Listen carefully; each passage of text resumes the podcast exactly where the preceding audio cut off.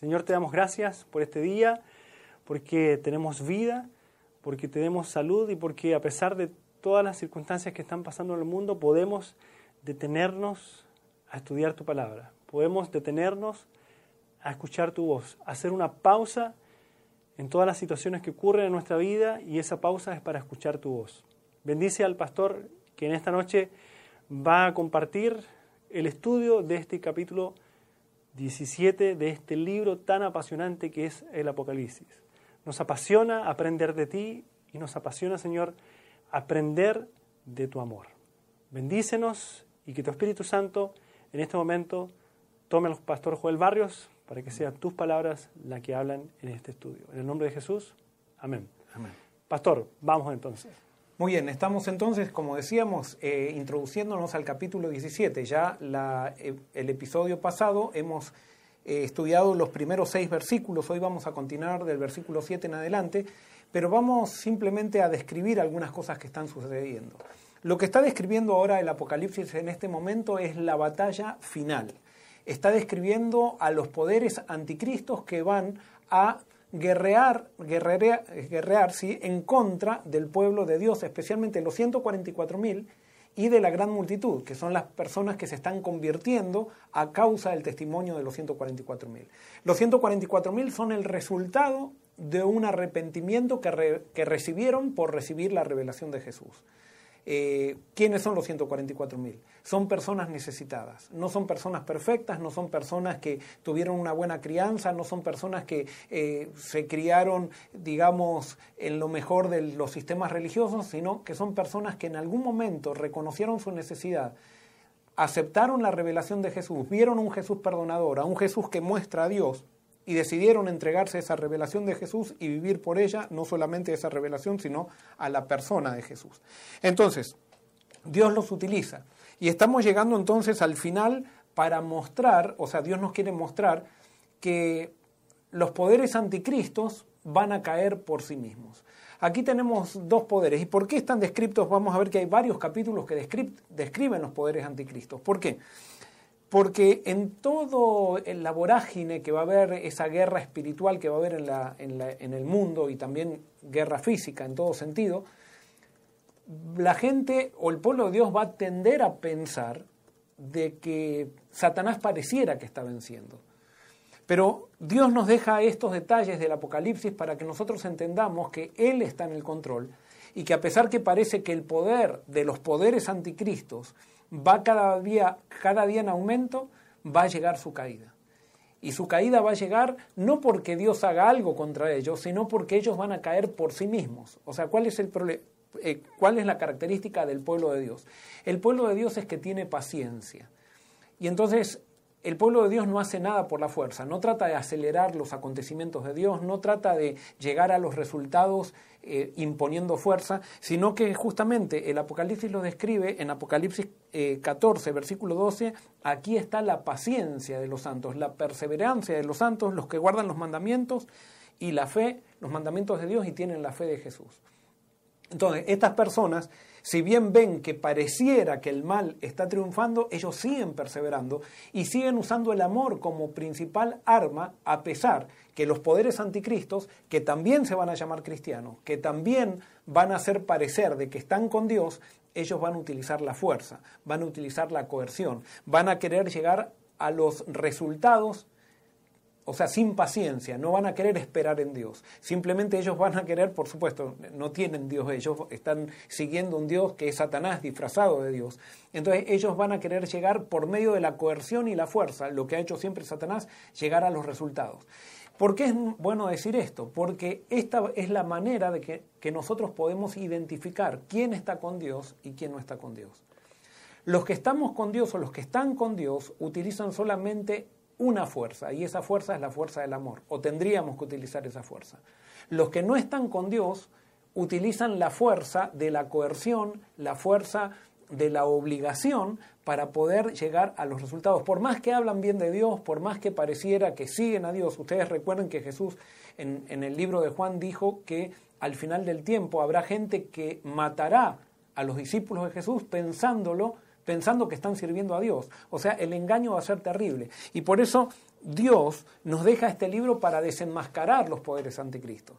Y entonces nosotros la vez pasada estuvimos viendo los capítulos, los dos capítulos pasados estuvimos viendo que al final Dios va a derramar, que no va a ser Dios, pero eh, los sistemas anticristos van a cosechar la consecuencia de apartarse de Dios. Dios se va a retirar del mundo y van a caer las siete plagas finales.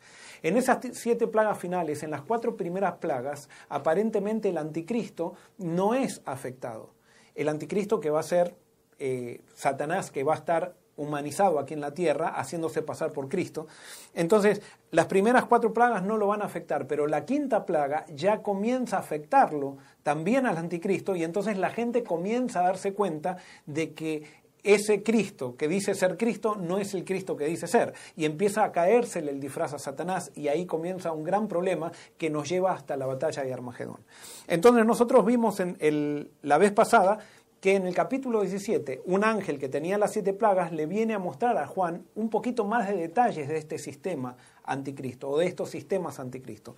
Y hoy vamos a analizar este capítulo 17 y quiero decirles que es uno de los capítulos más difíciles que tiene el Apocalipsis, o sea, y quizás uno de los más difíciles para interpretar de la Biblia. Por lo tanto, yo eh, no vengo acá con pretensiones de traer una verdad absoluta, vamos a analizar, vamos a leer, vamos a investigar y no vamos a ser dogmáticos en, los, en las interpretaciones a las cuales lleguemos.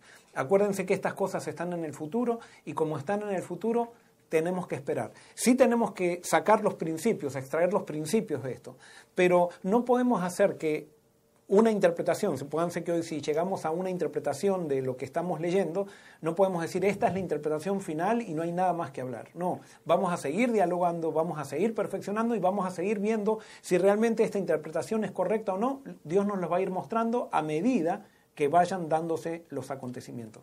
Lo más importante es que ahora estemos con Cristo. Pero entonces, vamos a Apocalipsis capítulo 17, versículos 1 en adelante. Vamos a repasar eso eh, dice así, eh, voy a abrir mi computadora acá también porque tengo acá eh, mis apuntes.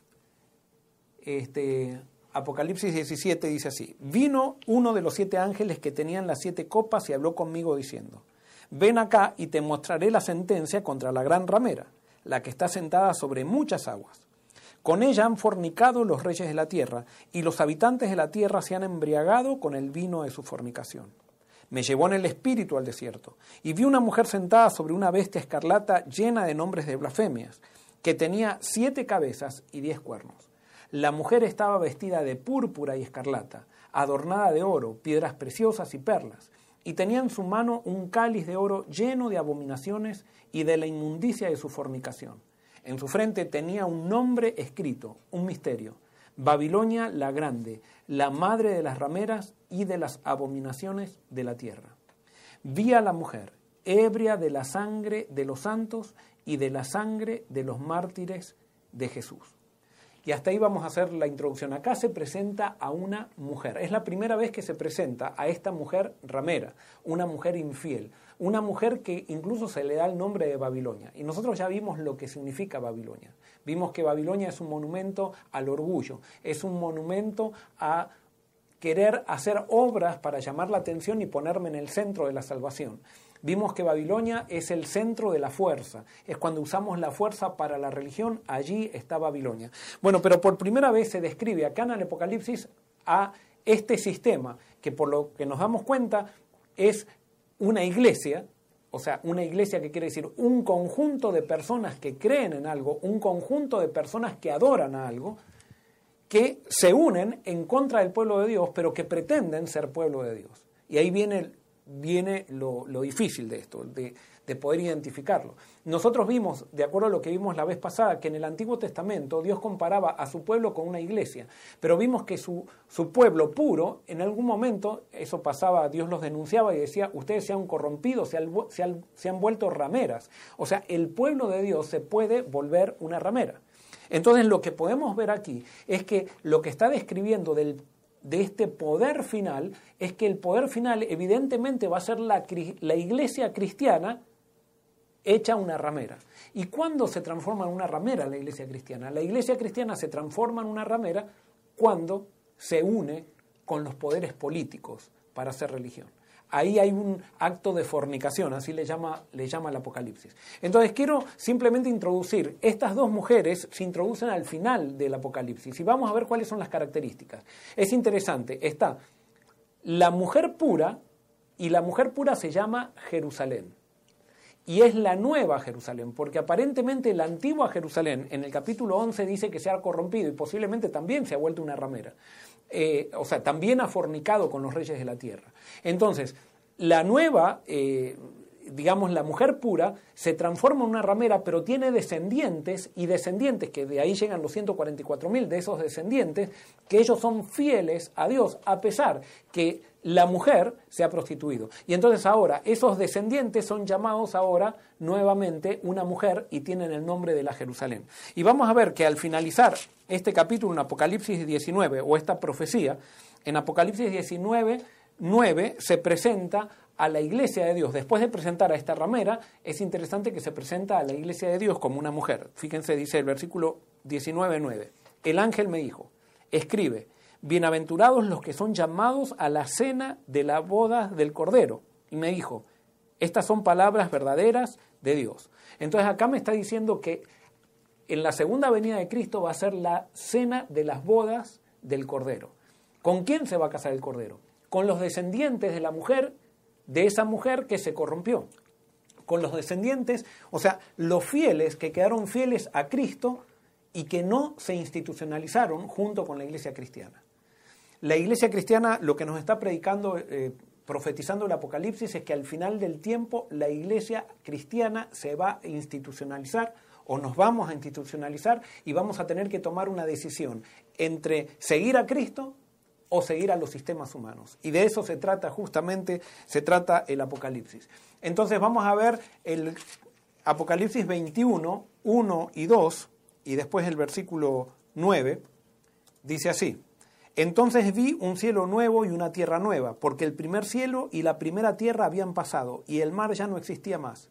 Y yo, Juan, vi la santa ciudad, la nueva Jerusalén, descender del cielo de parte de Dios, ataviada como una esposa hermoseada para su esposo. Fíjense que acá se la compara la Nueva Jerusalén como una esposa. Y ya vimos que la ramera se llama Babilonia. Pero esto es todo simbólico. O sea, acá no, no está hablando de una Jerusalén literal, está hablando de un grupo de personas que Dios lo ha ataviado con su justicia para casarse con el Cordero. ¿Con quién se casa?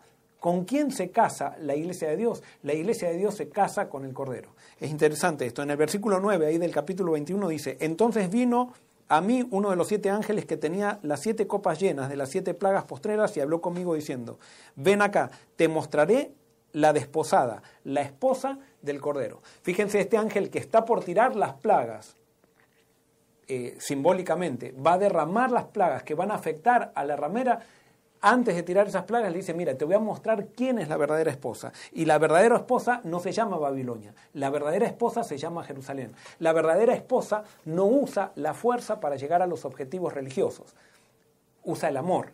La esposa falsa usa la fuerza para conseguir los objetivos religiosos.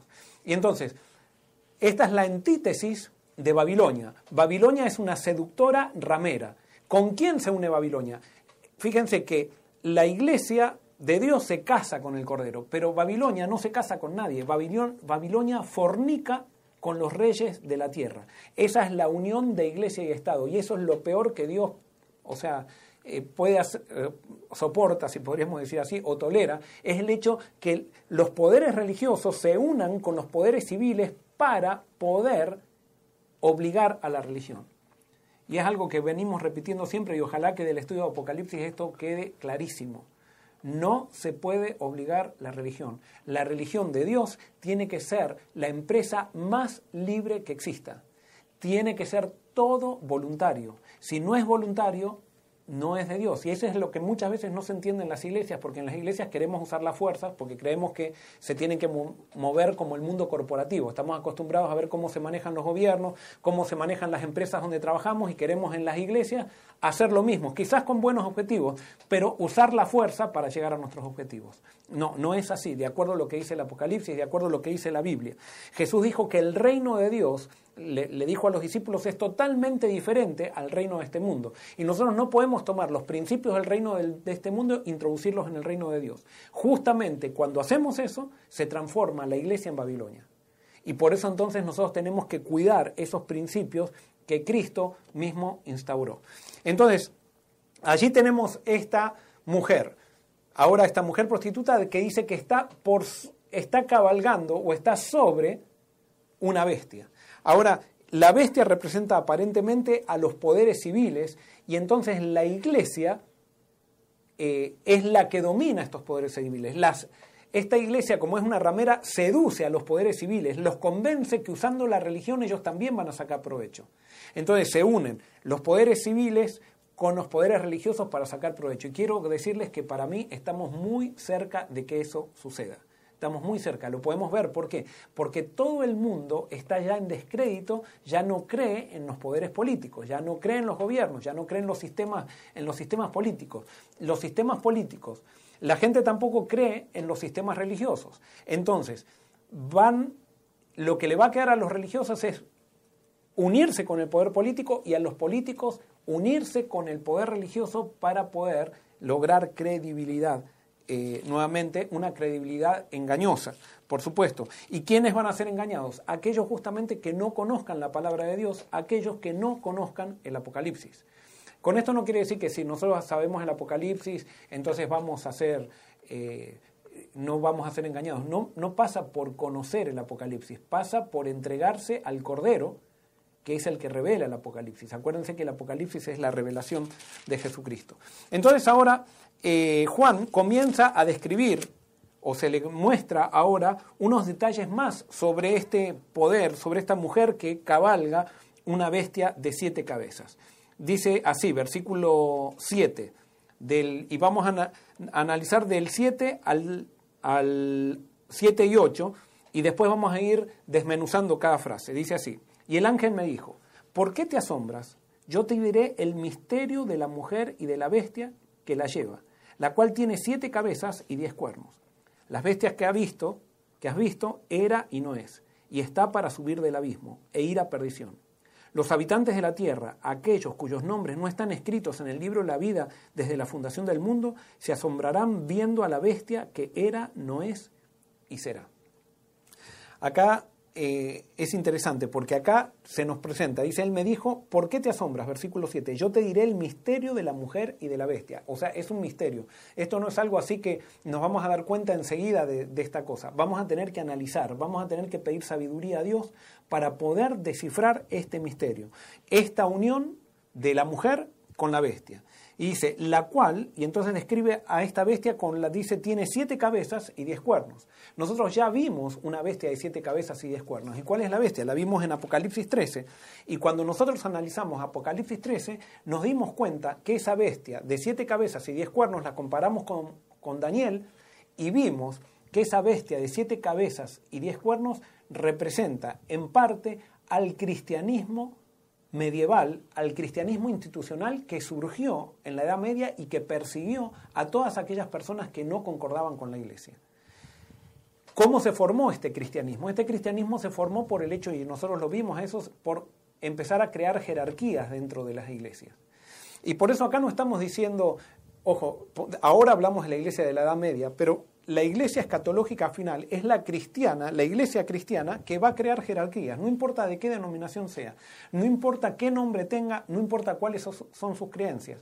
Si una iglesia se basa en el principio de crear jerarquías, donde los seres humanos, hay seres humanos más importantes y seres humanos menos importantes, donde hay un grupo de seres humanos que impone la verdad junto con el poder civil, entonces, eso es Babilonia y eso está representando esta bestia final. Por lo que nosotros entendemos, esta bestia final no van a ser los musulmanes, no van a ser los ateos, esta bestia final va a ser el mismo cristianismo institucionalizado que va a volver a tener el poder mundial y entonces se van a unir, a mi criterio, todas las iglesias cristianas para perseguir a aquellos cristianos que quieran seguir a Dios a través de la Biblia y no a través de sistemas. Esto va a ser terrible. ¿Por qué? Porque a la gente, a los seres humanos nos da seguridad seguir a sistemas. Es más, nos gusta seguir a sistemas. Es más, al que no sigue a sistemas, en este mundo se lo llama rebelde. Rebelde. Es más, en este mundo al que piensa por sí mismo se lo llama rebelde. Eh, no, de acuerdo a la Biblia, rebelde es aquel que quiere controlar a otras personas. Eso es rebeldía en la Biblia. Rebeldía en la Biblia no es pensar por sí mismo basado en la palabra de Dios. Eso es fidelidad en la Biblia. Pero este, esta sociedad y este mundo a la fidelidad la confunde con rebeldía y a la rebeldía la, confunde con prudencia. Y eso es lo que está revelando el Apocalipsis. El Apocalipsis muestra a un pueblo de 144.000 que siguen al Cordero por donde quiera que va y que predican, temed a Dios y dadle gloria. No teman a Babilonia, no teman a los sistemas humanos teman a Dios. Y alguien puede decir, pero entonces cuando yo temo a Dios, ¿qué va a ser todo un desorden? No, cuando temo a Dios, Dios es un Dios de orden y Dios trabaja en orden, pero trabaja sobre sus principios, sin violar los principios del reino. Y por eso todos los que estén eh, afianzados en los principios del reino van a poder, eh, digamos, hacerle frente a estos poderes que van a querer controlar al hombre. Entonces sigue diciendo, vamos a volver al versículo 7, vamos a tener que repetir mucho hoy. Dice, el ángel me dijo, ¿por qué te asombras? Yo te diré el misterio de la mujer y de la bestia que la lleva, la cual tiene siete cabezas y diez cuernos.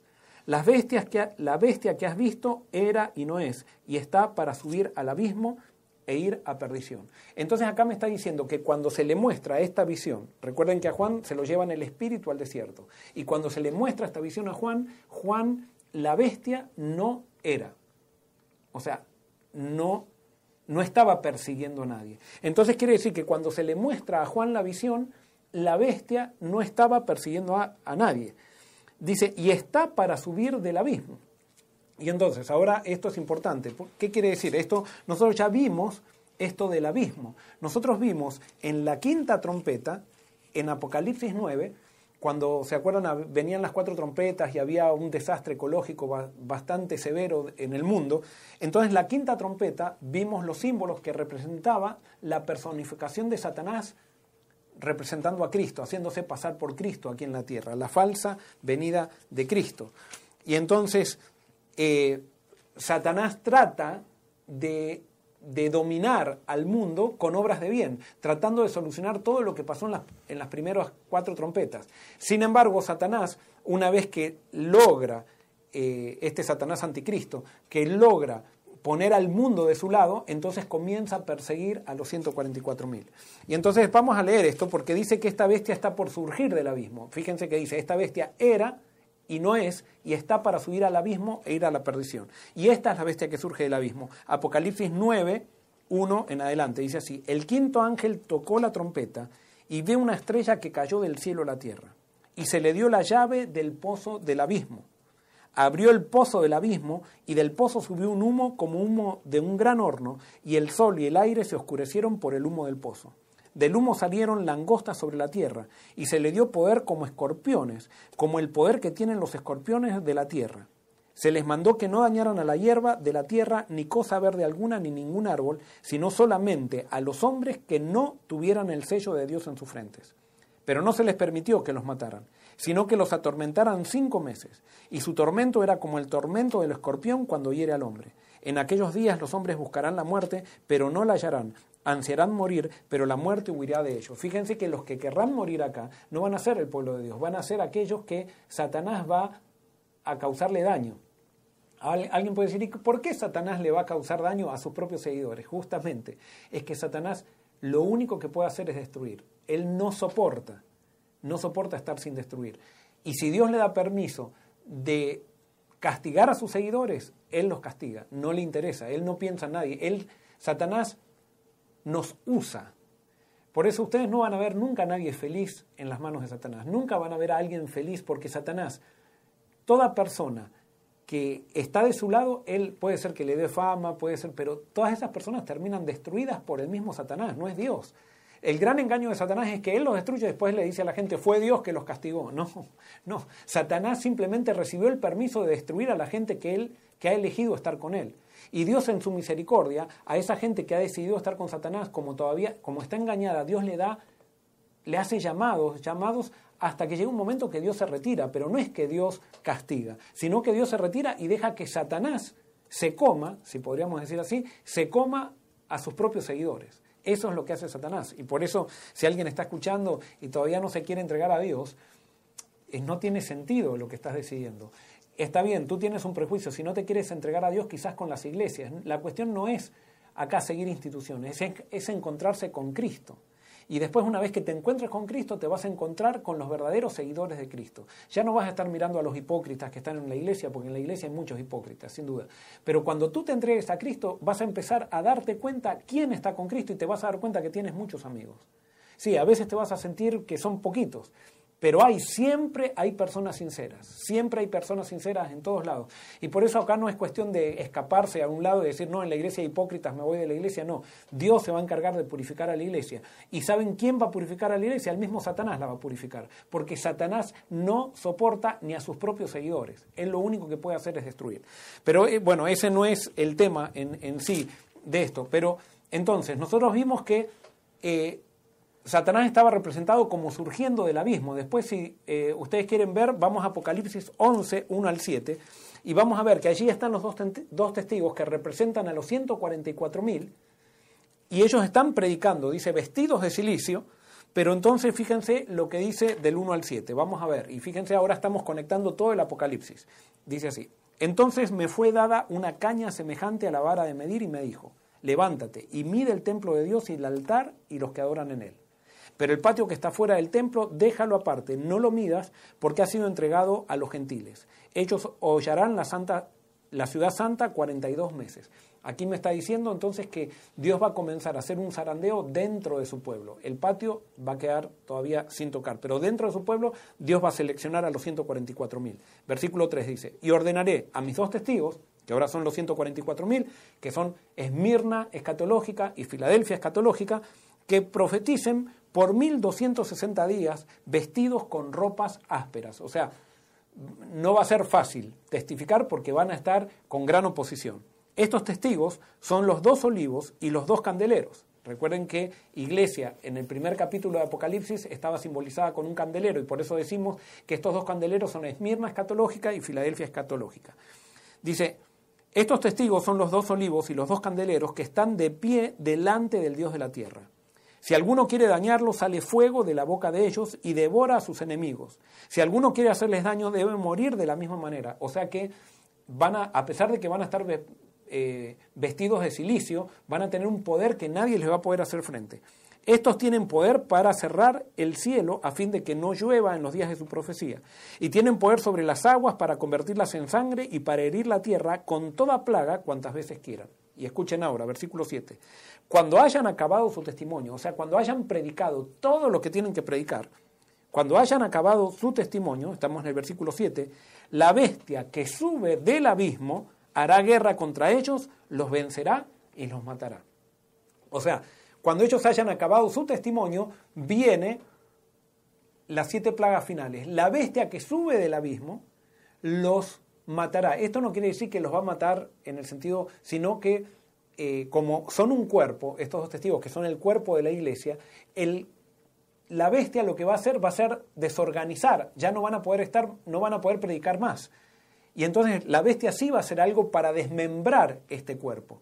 Y ya la predicación no va a tener sentido en este, en este, eh, en este momento. Y entonces dice, sus cadáveres estarán en la plaza de la gran ciudad que en sentido espiritual se llama Sodoma y Egipto, donde también nuestro Señor es crucificado. Fíjense que la gran ciudad Siempre en Apocalipsis está comparada con Babilonia. Acá se le llama Sodoma y Egipto y dice donde el Señor fue crucificado. O sea que a la vez también es Jerusalén. O sea, es una unión de todas las creencias en un ecumenismo final, donde la bestia que sube del abismo va a ser eh, va a estar dominando. Sus cadáveres estarán en la plaza de la gran ciudad, que en sentido espiritual se llama Sodoma, Egipto, donde también nuestro Señor fue crucificado. Perdón, leí de vuelta. Bueno, entonces después dice que Dios reivindica y resucita a estos dos testigos y los hace poner en, un alto para que todos puedan contemplarlo. Simplemente, ¿por qué estoy diciendo esto? Acá estoy describiendo esta bestia que sube del abismo, porque en Apocalipsis 17 dice que esta bestia surge del abismo. ¿Quién es esta bestia que surge del abismo? ¿A quién va a dar a luz o a quién va a soportar? ¿La plataforma de quién va a ser? Eso está en Segunda de Tesalonicenses Segunda de Tesalonicenses capítulo 2. que esto también lo leímos, versículos 3 al 5. Dice así, Nadie os engañe de ninguna manera, pues no vendrá sin que antes venga la apostasía y se manifieste el hombre de pecado, el hijo de perdición, el cual se opone y se levanta contra todo lo que se llama Dios o es objeto de culto, tanto que se sienta en el templo de Dios como Dios, haciéndose pasar por Dios. Acá se describe al anticristo, esta es la personificación de Satanás. Es la humanización de Satanás haciéndole creer al mundo que es Cristo que ha venido a la tierra, junto con sus, con sus demonios también que van a estar aquí en, en la tierra. Entonces volvemos ahora a Apocalipsis 17 y vamos a leer versículo 8. La bestia que has visto era y no es, y está para subir del abismo e ir a la perdición. Los habitantes de la tierra, aquellos cuyos nombres no están escritos en el libro de la vida desde la fundación del mundo, se asombrarán viendo a la bestia que era y no es y será. Y acá tenemos que, de estas frases tenemos que eh, resaltar algunas cositas. Los habitantes de la tierra, cuyos nombres no están escritos en el libro de la vida desde la fundación del mundo, esa traducción no está de acuerdo al sentido del griego. Esta traducción tendría que decir así. Eh, yo no sé, quizás hay Biblias que la tienen bien hecha la traducción, la mía no. Esto tendría que decir así. Aquellos, los habitantes de la tierra, aquellos cuyos nombres no están escritos en el libro de la vida que es desde la fundación del mundo. No es que no están escritos desde la fundación del, del mundo, sino que la fundación del mundo se refiere al libro de la vida, no a los nombres que están escritos. ¿Por qué? Porque Dios, de acuerdo a lo que vimos, Dios escribió a todos los habitantes de la tierra en el libro de la vida. ¿Por qué? Porque Dios predestinó a todos para salvación. Pero antes de venir va a tener que sacar del libro de la vida a todos aquellos que no quieren estar con Cristo, que no quieren aceptar la revelación de Cristo. Entonces, estas personas serán aquellas que son sacadas del libro de la vida, son aquellas que se asombrarán viendo a la bestia que era y no es y será. O sea, se asombrarán cuando surja nueva esta bestia del abismo y adorarán a esta bestia. Y fíjense, esto está en el capítulo 13, nosotros habíamos, visto en el capítulo 13, 8, vemos esto, que esta bestia que surge del mar, la adoraron todos los habitantes de la tierra cuyos nombres no están escritos desde el principio del mundo en el libro de la vida del Cordero que fue inmolado. Y esta, esta traducción de vuelta está mal en este versículo. ¿Por qué? Porque los que traducen, los que traducen la Biblia muchas veces traducen con las ideas preconcebidas que ya tienen. Esto también tendría, tendría que decir, la adoraron todos los habitantes de la tierra cuyos nombres no estaban escritos en el libro de la vida del Cordero que fue inmolado desde el principio del mundo. Cuando está hablando desde el principio del mundo no está hablando de los nombres del libro de la vida, sino que está hablando del Cordero que fue inmolado desde el principio del mundo. ¿Por qué? Porque la intercesión de Cristo no comenzó cuando se fue, después de que murió y se fue al, delante del Padre. La intercesión de Cristo comenzó en el mismo momento que Adán y Eva pecaron. Si no, este mundo tendría que haber sido destruido. Pero gracias a que Cristo iba a hacer lo que hizo, este mundo fue preservado gracias a la justicia, eh, a la justicia de Cristo. Entonces, espero no estar confundiéndoles en mucho, detalle, hay muchas cosas que conectar. Entonces, dice, versículo 9, dice así ahora, 9 eh, al 11, dice, esto es para la mente que tenga sabiduría. Las siete cabezas son siete montes sobre las cuales se sienta la mujer. Y son siete reyes. Cinco de ellos han caído, uno es y el otro aún no ha venido, y cuando venga deberá durar breve tiempo. La bestia que era y no es, es también el octavo, y es uno de los siete, y va a la perdición. Y este es uno de los versículos que todavía hay muchas interpretaciones, y vamos a tratar de descifrar qué significa esto. Muy bien, primero dice, la bestia que era y no es, perdón, no, estoy en el versículo Empecé a leer desde el versículo 9. Esto es para la mente que tenga sabiduría. Las siete cabezas son siete montes sobre los cuales se sienta la mujer y son siete reyes. ¿Qué son estas siete cabezas? Dice que son siete montes y son siete reyes. ¿Qué significa monte en la Biblia? Vamos a Isaías 2, 2 y 3. Isaías 2, 2 y 3. Dice así. Acontecerá, acontecerá que al final de los tiempos será confirmado el monte de la casa de Jehová como cabeza de los montes. Será exaltado sobre los collados y correrán a él todas las naciones. Vendrán muchos pueblos y dirán, venid, subamos al monte de Jehová, a la casa del Dios de Jacob, y nos enseñará sus caminos y caminaremos porque, eh, por sus sendas. Porque de Sión saldrá la ley, de Jerusalén la palabra de Jehová. Fíjense que acá el pueblo de Dios está comparado con un monte que está sobre otros montes. O sea que montes en este contexto está simbolizando naciones, está simbolizando poderes políticos, está simbolizando más naciones, o sea, eh, naciones que luchan entre sí o que están, en, que están en el mundo. Jeremías 31, 23, vamos a ver también Jeremías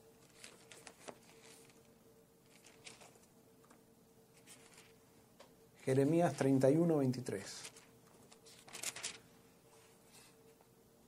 Jeremías 31, 23. Dice así. Así ha dicho Jehová de los ejércitos, Dios de Israel. Aún dirán esta palabra en la tierra de Judá y en sus ciudades cuando yo haga volver a sus cautivos. Jehová te bendiga, morada de justicia, monte santo. Nuevamente está el pueblo de Dios está simbolizado con un monte o está descrito como un monte. Y vamos a Jeremías 51, 24 y 25. Jeremías 51, 24 y 25. Fíjense, ahora monte se refería eh, generalmente al pueblo de Dios, pero vamos a ver ahora en el 51, 24 y 25. Dice, yo pagaré a Babilonia y a todos los moradores de Caldea todo el mal que ellos hicieron en Sión delante de vuestros ojos, dice Jehová Ciertamente yo, dice Jehová, estoy contra ti, monte destructor, que destruiste toda la tierra. Extenderé mi mano contra ti y te haré rodar de las peñas y te reduciré a un monte quemado. Fíjense, nuevamente, Babilonia está descrito aquí, ahora un pueblo impío, está descrito como un monte. ¿Por qué? Porque generalmente las ciudades estaban y las capitales de los reinos estaban sobre montes. Entonces, eh, el Apocalipsis toma estas figuras a la cual la gente estaba acostumbrada y entonces ahora lo toma como un simbolismo. Entonces, ¿qué quiere decir? Dice, esta, versículo 9 dice, 17.9, esto es para la mente que tenga sabiduría. Las siete cabezas son siete montes sobre los cuales se sienta la mujer. O sea que son siete poderes políticos en los cuales la mujer, la iglesia cristiana final, va a eh, basarse, va a estar unida para perseguir al verdadero pueblo de Dios. Y son siete reyes, reyes o reinos también acá, igual Daniel se puede traducir como reyes o reinos, pero pueden ser siete reyes, o sea, siete eh, personas políticas, incluso del mundo, importantes del mundo, que dirigen países, podrían ser presidentes, no sabemos eso. Este, y entonces ahora viene un ciclo que dice, cinco de ellos han caído, uno es, y el otro no ha venido, y cuando venga deberá durar breve tiempo. La bestia que era y no es, es también el octavo, y es uno de los siete, y va a la perdición. Bueno, y acá sobre este versículo se han hecho tantas interpretaciones y especialmente hay mucha gente que le gusta hacer mucha novedad con, este, con estos versículos para decir, yo tengo la interpretación correcta de esto. A mí me parece que llegar a los detalles de la interpretación de cada una de las cabezas no es tan significativo ahora como que entendamos que la iglesia final, la iglesia cristiana final se va a unir con las naciones, o sea, se va a unir con los poderes políticos. Cuando eso suceda, que todavía no ha sucedido, cuando eso suceda, entonces ahí veremos y podremos confirmar qué son estos siete reyes que dice que cinco han caído, uno es, eh, el otro vendrá por, un, por breve tiempo y, en, eh, perdón, uno, uno era, uno no es, y, también, y otro va a ser el octavo, que es de entre los siete. O sea, mm, mm, ahora describir esos detalles quizás es prematuro, porque eso está en el futuro. Cuando se una el cristianismo y empiece a perseguir a la gente que quiera seguir libremente a Dios, basado en la palabra de Dios, ahí vamos a empezar a, poder descifrar esto. Pero yo ya les anticipo cuáles son algunas de las interpretaciones que hay con respecto a esto. La primera interpretación que está muy eh, regada, si podríamos decir, decir así, o esparcida por el mundo cristiano, especialmente los escritores, los estudiosos del Apocalipsis, es que estas siete cabezas representan a los poderes que históricamente han perseguido al, pueblo de Dios. O sea, durante la historia el pueblo de Dios siempre ha sido perseguido. Entonces, estas siete cabezas representan estos poderes políticos que Satanás usó para perseguir al pueblo de Dios. Entonces, ¿cuáles son esos poderes políticos? Muy bien, uno, les digo, eh, esta interpretación es la que algunos tienen, es Egipto, que es donde estuvo por primera vez el pueblo de Dios allí esclavo, Asiria, Babilonia, y Asiria se incluye porque Asiria fue la que conquistó a Israel, o sea, el reino del norte, Babilonia, que fue la que conquistó el reino del sur, Medo-Persia, que también eh, persiguió al pueblo de Dios, Grecia, Roma imperial y la iglesia medieval. Esa es una interpretación. La otra interpretación está basada más, eh, está basada más en el libro de Daniel. Como muchos creen que el libro de Daniel y el libro de Apocalipsis hay que estudiarlos juntos, el libro de Daniel comienza con la secuela con la secuencia, perdón, con la secuencia profética de naciones con Babilonia. Entonces, ellos dicen como Apocalipsis es un complemento de Daniel, entonces hay que comenzar desde Babilonia. Entonces ellos interpretan estas siete cabezas como siendo la primera cabeza Babilonia, Media Persia, Grecia, Roma imperial, la iglesia medieval institucional, después de la iglesia medieval, la Francia atea, que fue la que hizo que la iglesia medieval pierda su poder, después Estados Unidos protestante y después el octavo, que es el anticristo, que es nuevamente la iglesia cristiana tomando poder y uniendo a todos los poderes en el final, de, en el final del tiempo. Esta a mí me parece que es una interpretación más eh, plausible. ¿Por qué? Porque acuérdense que en el capítulo 13 está la bestia que surge del mar y que nosotros dijimos que eso representaba al cristianismo, al cristianismo de la Edad Media que ahora al final del tiempo iba nuevamente a resurgir. Iba, iba, a resurgir con las mismas características que tuvo en la Edad Media. Pero nosotros vimos que surge una bestia de la tierra y vimos que esa bestia era Estados Unidos. ¿Por qué? Porque Estados Unidos, eh, la tierra había ayudado al pueblo de Dios y allí se refugió el pueblo de Dios, pero después de la tierra que había ayudado al pueblo de Dios, donde el pueblo de Dios no era perseguido, surge Estados Unidos se transforma Estados Unidos en un dragón. Surge como cordero, pero se transforma en un dragón y comienza a perseguir también al pueblo de Dios. Esta interpretación, esta segunda interpretación, eh, va más allá con eso que va a acontecer. Y después hay una tercera interpretación que también no, para mí no hay que darle, hay que pensarla también, hay que darle la posibilidad de que pueda ser, es que estas siete cabezas son todos los sistemas religiosos que existieron en la historia. Y entonces el primer sistema, el paganismo, después el ateísmo, tercero el misticismo oriental, cuarto el judaísmo, quinto el islam, sexto el catolicismo y séptimo el protestantismo. Y entonces la cabeza, el anticristo final, va a ser la unión del catolicismo y el protestantismo, que van a incluso a nuclear al paganismo, al ateísmo, al misticismo oriental, al judaísmo y al islam. Y en esta interpretación estamos incluidos todos. O sea, yo soy, por ejemplo, yo me considero protestante. Tengo amigos católicos, tengo eh, parientes católicos que son muy sinceros. Yo me considero también un, protestante sincero. Pero de acuerdo a esta profecía, quiere decir que va a haber católicos sinceros, protestantes sinceros, judíos sinceros, eh, que van a unirse al final, van a entregarse a Cristo, o sea, ojalá que seamos nosotros, nos vamos a entregar a Cristo, pero nuestro protestantismo, nuestro catolicismo general, también se institucionalizará y perseguirá a todos aquellos sinceros. Lo que me está describiendo, en el Apocalipsis es que al final va a haber solamente dos bandos. Los religiosos que se van a unir usando la fuerza y los que siguen al Cordero que solamente van a usar la fuerza del amor. Yo eso se los dejo a ustedes, ustedes saquen las conclusiones que ustedes quieran, de acuerdo con lo que ya estudiaron, y posiblemente no nos quedemos con esto tampoco. Puede haber alguna otra interpretación nueva que pueda surgir que la podamos analizar. Pero esto está en el futuro. Yo lo que creo es que a Juan se le muestra esta visión cuando la bestia dice que no es y va a ser. ¿Y cuándo fue que la bestia no fue? Si ustedes analizan en la historia, nunca hubo un periodo donde el pueblo de Dios no haya sido perseguido. Nunca. Solamente hay una excepción. Hay una excepción que el pueblo de Dios no es perseguido, es cuando surge Estados Unidos. Y en Estados Unidos se hace este país que es en el primer lugar donde cada uno puede ser libre creyendo lo que quiera. Y este país ha influenciado a todo el mundo para que haya tolerancia religiosa, pero en el mundo no hay libertad religiosa, generalmente. Si ustedes analizan los países, los diferentes países, hay tolerancia religiosa, pero no libertad.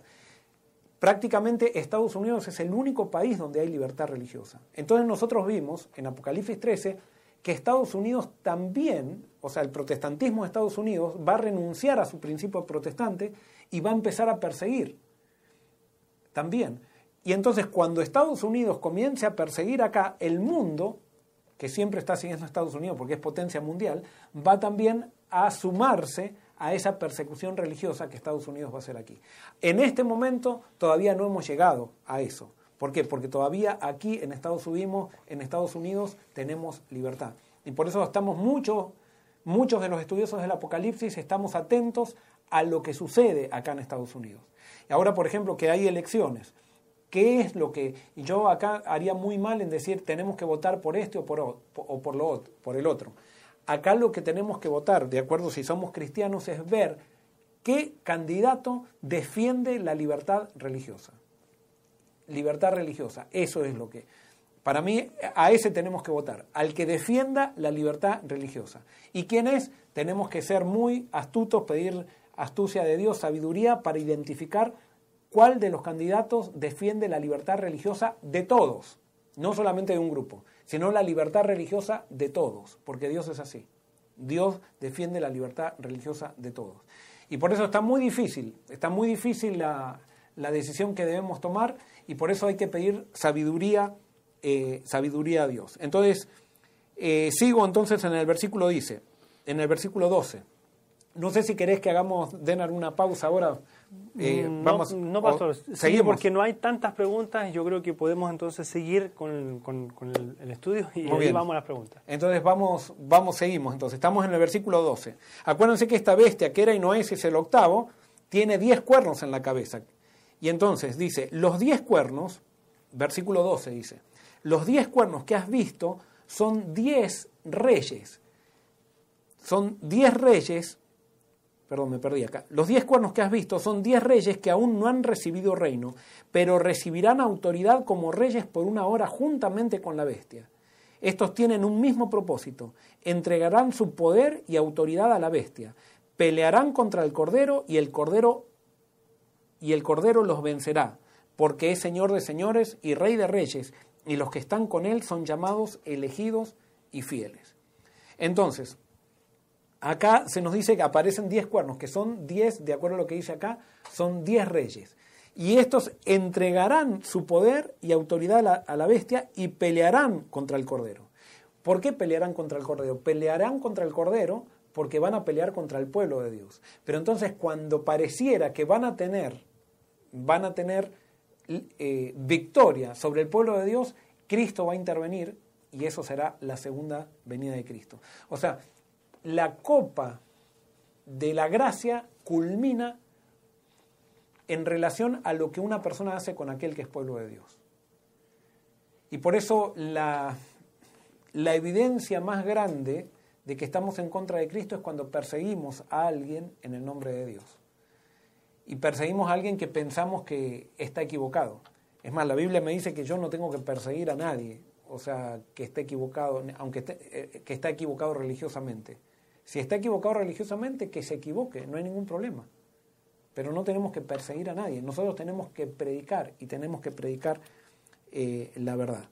Este, entonces, ¿qué va a pasar? Al final del tiempo, en un momento muy chiquito o muy corto, va a haber un conjunto de naciones, de presidentes, de autoridades políticas que le van a entregar todo el poder a la bestia. Eso va a traer, aparentemente por lo que leemos después, una prosperidad cual nunca hubo, un sistema de seguridad cual nunca hubo. Pero va a haber un grupo, que va a ser el grupo de los 144.000, con la gran multitud, que no se van a adherir al sistema. Y entonces va a molestar eso. Y entonces van a hacer todo lo posible para que ese poder que se le da a la bestia, entonces se use en contra del pueblo de Dios. Y entonces el versículo 15 dice, también me dijo, las aguas que has visto, donde se sienta la ramera, son pueblos, muchedumbres, naciones y lenguas. O sea, que esta bestia, porque la bestia iba, perdón, la ramera va sobre la bestia, pero ahora me dice que la ramera está sentada sobre, sobre aguas, que son pueblos, muchedumbres, naciones y lenguas. Quiere decir que la bestia significa todo el mundo, o sea, significan los poderes políticos del mundo. Pero fíjense lo que pasa, de repente hay un cambio, versículo 16.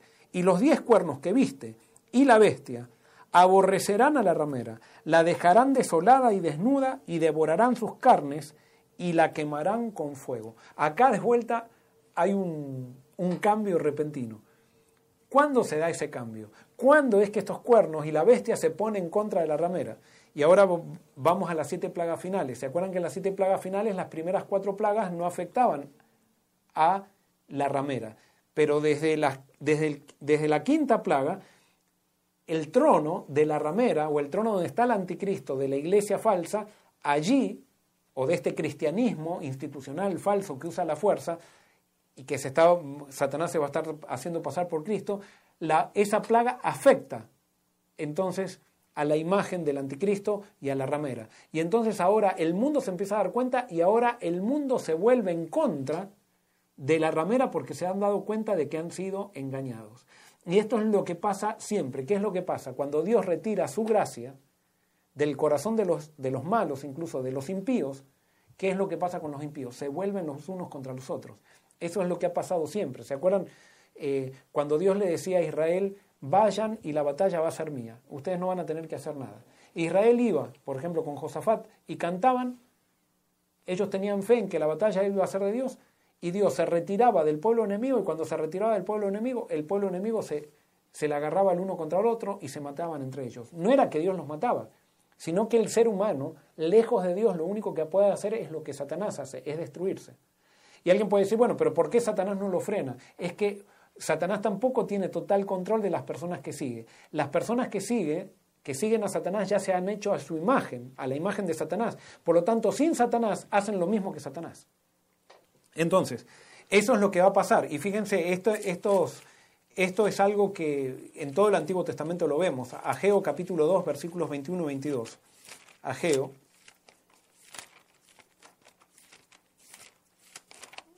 Ageo.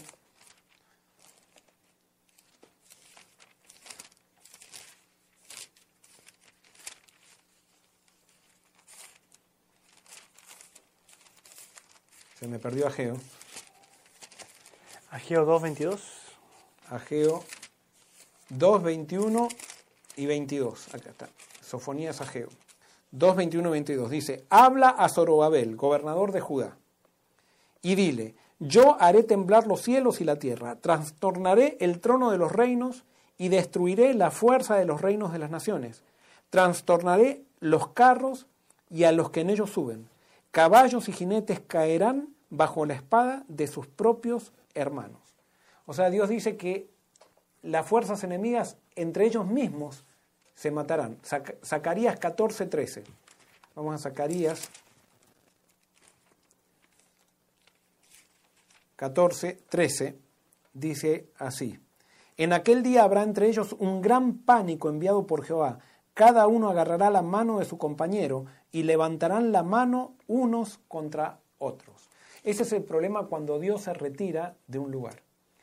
Y saben, eso es lo que nosotros no tenemos que... La gente muchas veces te puede hacer guerra, me puede hacer guerra a mí, le puede hacer guerra a alguien. Pero las personas que no tienen el Espíritu de Dios, Dios los ama y Dios está trabajando con ellos. Pero si ellos se siguen resistiendo al Espíritu de Dios, Dios se retira. Y Dios no, destruye a esas personas, esas, esas personas se destruyen a sí mismas. ¿Por qué? Porque una persona con Satanás no puede progresar. Fíjense, todos los reinos que utilizó Satanás durante la historia, Babilonia, Medo-Persa, Grecia, Roma, todos cayeron por otros reinos de Satanás. O sea que Satanás se destruye a sí mismo. Satanás destruye a sus seguidores. Satanás lo único que hace es destruir. Entonces, ¿qué es lo único que lo une a Satanás? ¿Cuándo Satanás no se autodestruye? ¿O cuando Satanás es cuando aparece el pueblo de Dios? Cuando aparece el pueblo de Dios, eso le da un motivo. Es la única manera en que los que no están con Dios, los que están con Satanás, se unan. Hay tanto odio contra el pueblo de Dios que se unen en contra del pueblo de Dios. Pero desaparece el pueblo de Dios y terminan destruyéndose. No hay nada que progrese con Satanás. Todo lo que comienza con Satanás, Satanás lo destruye. Satanás no sabe hacer otra cosa. Entonces, ustedes imaginan cómo son las huestes de Satanás. O sea, en las huestes de Satanás no hay paz. En las huestes de Satanás es una tortura la existencia para Satanás y sus, y sus demonios. Ellos no pueden morir ahora. Y como no pueden morir, están continuamente peleando. Continuamente están en esto, bueno, esto yo lo deduzco por lo que pasa con los seres humanos y podemos saber qué es lo que pasa con Satanás. Como Satanás siempre le gustó los sistemas jerárquicos y por eso él trata de que la iglesia se transforme en una iglesia jerárquica porque eso es lo que prepara camino para la venida del anticristo. Entonces, Satanás también tiene un sistema de control jerárquico dentro de su de sus ejércitos demoníacos, si podríamos decir así. Entonces cada demonio está luchando para ver quién está más cerca de Satanás, pero no porque le interese Satanás, sino porque le interesa el poder, por ver quién está cerca. Y así actúa la gente, la gente, eh, la gente que está con Satanás no tiene amigos. Actúa por conveniencia, quiere estar ayudando a una persona, quiere estar al lado de una persona simplemente por el poder que le da, pero cuando cuando esa persona no, no lo beneficia, están dispuestos a destruir a esa persona. Cuando esa persona va en contra de, de lo que entonces se acaba toda lealtad, todo. Así se trabaja, se trabaja en las, en las, corporaciones, se trabaja en los deportes, se trabaja en todas las cosas, así trabaja la gente cuando está lejos de Satanás. Y así también pasa en las huestes de Satanás. En las huestes de Satanás están todos luchando por poder, están todos luchando por estar en el centro. ¿Quién ocupa? Y saben que como Satanás es el más poderoso, nadie se atreve por miedo a hacerle frente. Pero, eh, ¿por qué? Porque Satanás tiene capacidad de torturar a sus, a, sus seguidores, y eso lo vemos en la, en la quinta trompeta, que Satanás va a torturar incluso a los de su pueblo por cinco meses y no van a poder morir y él se va a deleitar en torturarlos, porque Satanás lo único que le gusta es la fuerza, el sufrimiento y ver que alguien, eh, alguien está en dolor. Allí está el deleite de Satanás. ¿Por qué? Porque ahí sabe que está la tristeza de Dios. Y él sabe, yo me imagino que hasta Dios se ve de ver a las huestes satánicas, hasta Dios debe llenarse de tristeza, de ver qué, es lo, qué fue lo que pasó con los seres que estaban en su gloria, con los seres que estaban alrededor de su trono, y ahora qué es lo que están viviendo y lo que están produciendo en este mundo. Pero entonces, por eso, ¿qué es lo que va a pasar al final? Al final va a venir el resultado de... Eh, eh, Babilonia va a cosechar el resultado de sus propias decisiones, todos se van a terminar peleando, y entonces en el versículo 17 dice, Dios ha puesto en los corazones, o sea, en los corazones de estos reyes, el ejecutar lo que él quiso, ponerse de acuerdo y dar su reino a la bestia hasta que se hayan cumplido las palabras de Dios. Y la mujer que has visto es la gran ciudad que reina sobre los reyes de la tierra. Entonces, ¿qué es lo que está haciendo Juan en este pantallazo? O el ángel que le está mostrando a Juan esta visión, está mostrando que realmente eh, esta mujer ramera y esta bestia van a ser destruidas, van a ser autodestruidas por sí mismas. Ellas van a cosechar las consecuencias de sus propias decisiones. Y por eso esto es para que el pueblo de Dios tenga seguridad de que la victoria está garantizada con Dios. Y entonces, eh, no sé, Denar, si hay alguna pregunta ahora. Si no, eh, seguimos para el final. Bueno, hay, hay algunas preguntas, tal vez podemos hacer una pausa para, para ver las preguntas que tenemos hasta ahora. este, dice, em, ¿qué base tenemos para pensar que esto se trata de una cronología y no una colección de metáforas? Porque estas cosas han pasado siempre, o sea, la religión falsa siempre ha perseguido y se ha aliado con el poder y siempre Dios ha protegido a los suyos y ha permitido que algunos salven su vida y otros no. Este, ¿Cómo podríamos entonces explicar esto que es de manera cronológica realmente y no son simplemente metáforas, ya que ha pasado? No, no sé si entiendo bien la pregunta, pero si ¿Por qué podemos hacer una cronología de poderes sucesivos en el mundo? Simplemente porque acá hay una frase que dice que cinco de estos han caído. Si vamos al versículo 10, eh, dice, cinco de ellos han caído, uno es y el otro aún no ha venido y cuando venga deberá durar breve tiempo. Evidentemente acá pareciera que me da una secuencia cronológica y es por eso, simplemente que se hace una secuencia cronológica. Pero a la vez se le puede dar también, o sea, eh, Yo creo que posiblemente estos poderes van a estar todos conviviendo al final del tiempo también, nada más que va a haber poderes que van a estar por sobre, o sea, van a, como estos son sistemas jerárquicos que van a estar por sobre, eh, que van a estar dirigiendo.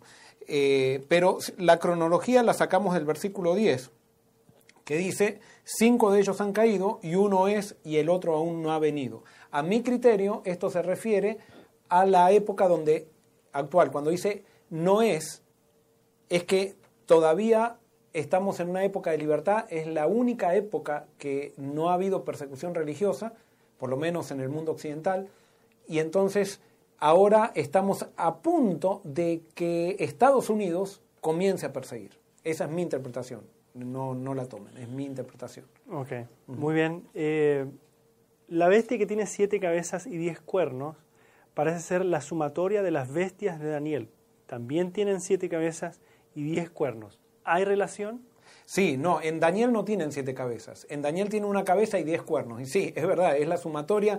Cada nueva visión nos va agregando más detalles para que nosotros podamos identificar y podamos, y, podamos cuando se cumplan las cosas podamos darnos cuenta de qué se trata. Especialmente cuando nosotros hacemos interpretación escatológica que tiene que ver con el final, nosotros vamos a ir corroborando cada símbolo que está acá descrito, lo vamos a ir corroborando con lo que está sucediendo y eso nos va a dar fe nos va a dar confianza para seguir perseverando y seguir entonces haciendo lo que tenemos que hacer. Muy bien. Eh, Daniel Estrada dice, aporte. Apocalipsis 11, 4. Ese Dios de la tierra es Satanás. Estar en pie delante se refiere a confrontar. Estos dos testigos, 11.4 dice, estos dos testigos son los dos olivos y los dos candelabros que están de pie delante del Dios de la tierra. Es una buena, es una buena observación eso. Eh, tendríamos que ver la palabra delante, si es la misma que se usa también en el Antiguo Testamento cuando se habla de Nimrod el cazador o no tendrás dioses ajenos delante de mí. Eh, y habría que ver si en el griego eh, cómo está escrito esto. Pero gracias, es un, buen, es un detalle importante, lo voy a analizar y gracias por el detalle para, para estudiarlo. Muy bien. Él nos dice también, es interesante que antes los cuernos tenían coronas y con la sexta cabeza no hay coronas. Estados Unidos no es un gobierno de realeza. Eh, Babilonia, Persia, Grecia, Roma y el papado todos tienen coronas. Sexta cabeza es un poder sin coronas. Eh, ¿En dónde está que no las cabezas? Eh, bueno, en, en, Apocalipsis 13 se nos dice eh, que los cuernos tenían 10 diademas, o sea, los cuernos tienen diademas, no las cabezas, los cuernos tienen diademas. Siete cabezas y diez cuernos. bueno, también es para estudiar esos detalles, hay muchos detalles. Son los cuernos acá los que tienen las diademas. Y las diademas significan, ¿se acuerda que había dos tipos de, coronas? Son la corona Estéfanos y las diademas. Las diademas simbolizan coronas políticas, las Estéfanos son coronas eh, de, victoria, que son siempre las que tienen el, pueblo de Dios. Eh, y entonces, las coronas en las cabezas, no veo quizás ahora me estoy olvidando, tengo tantas cosas en la cabeza ya que también quizás se me pasa algún detalle. Hasta, capaz que una corona tienes en la cabeza no te has dado cuenta. Pero no veo coronas en las cabezas, no veo coronas en las cabezas, veo en los cuernos. Tal vez nos puedes poner el texto, que de dónde sacaste, el, entonces así lo podemos leer y analizar ese comentario que, que hiciste que está muy bueno.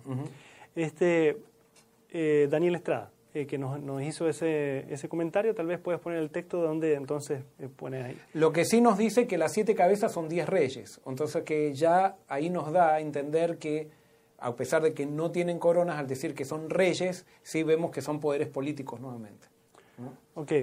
Con respecto a, la pregunta, no, a la pregunta, lo que tú mencionaste acerca de que deberíamos votar por alguien que, digamos, defienda la libertad religiosa y esté de acuerdo con, con, esas eh, partes, eh, nos pregunta si se vota entonces por alguien que defienda la libertad religiosa, ¿no estamos retrasando el inicio del Apocalipsis? No, no. Nosotros, el, el Apocalipsis se va a dar de todas maneras porque, o sea, el nosotros lo que estamos lo que estamos haciendo es permitir que podamos seguir predicando con libertad. Eh, es, es, la predicación lo que va a acelerar las cosas.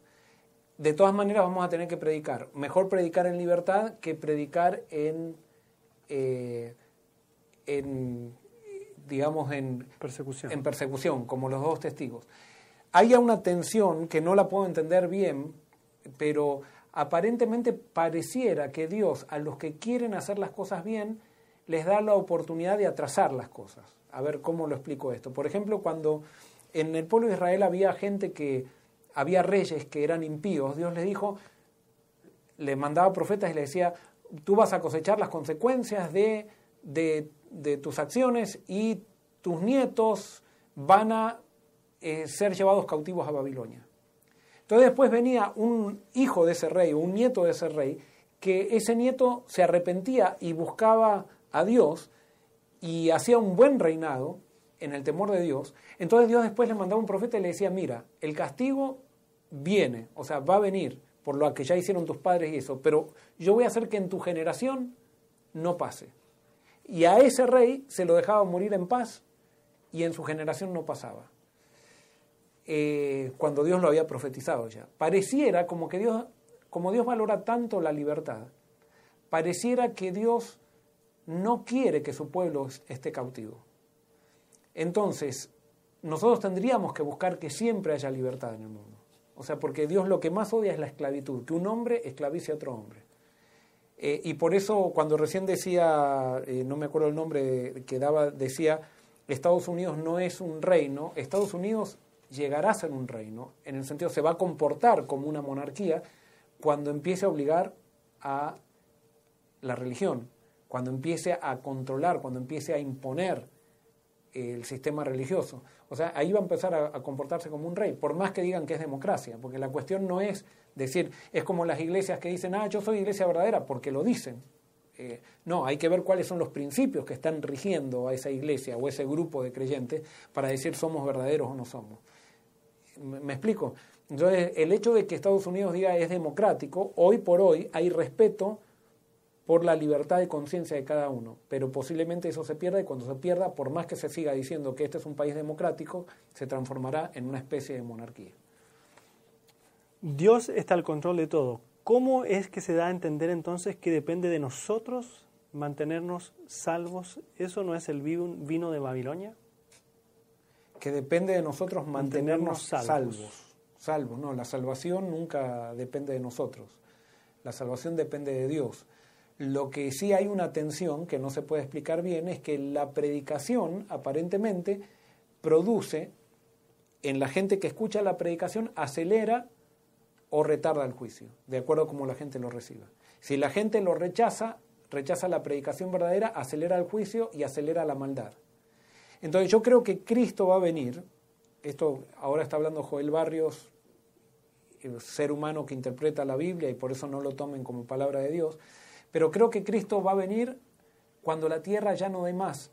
¿Y por qué no va a dar más? Porque los 144.000 van a estar predicando y eso, el rechazo del mensaje de los 144.000 va a acelerar la maldad. Entonces Dios no viene a destruir la tierra, Dios viene a intervenir la tierra antes que se autodestruya. Es como si yo tengo una casa, por ejemplo, que estoy alquilando, y veo que los inquilinos están destruyendo la casa, yo intervengo la casa antes que la destruyan.